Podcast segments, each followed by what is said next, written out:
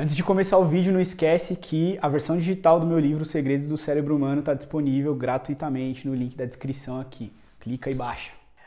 A primeira coisa que você precisa entender é que o nosso cérebro não tem uma limitação baixa quando se refere à quantidade de informações.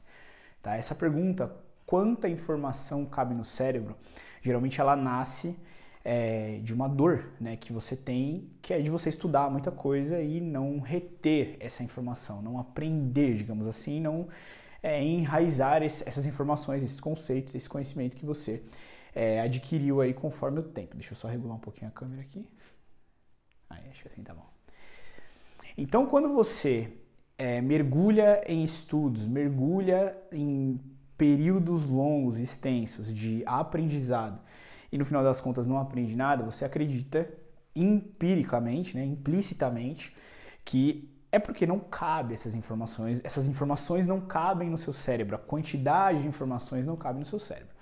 E eu quero desmistificar isso para você, tá? Te passando um dado interessante que o nosso cérebro ele é capaz de armazenar praticamente um petabyte de informações. O que é um petabyte? É o equivalente a mais de mil terabytes que, que é mais de mil terabytes?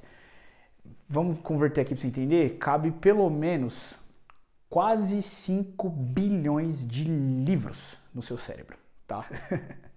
5 bilhões de livros cabem no seu cérebro. Tem espaço de armazenamento para guardar pelo menos 4,5 bilhões de livros no seu cérebro. Então, o problema não é a quantidade de espaço, o problema não é a quantidade de armazenamento. O seu cérebro tem capacidade para armazenar.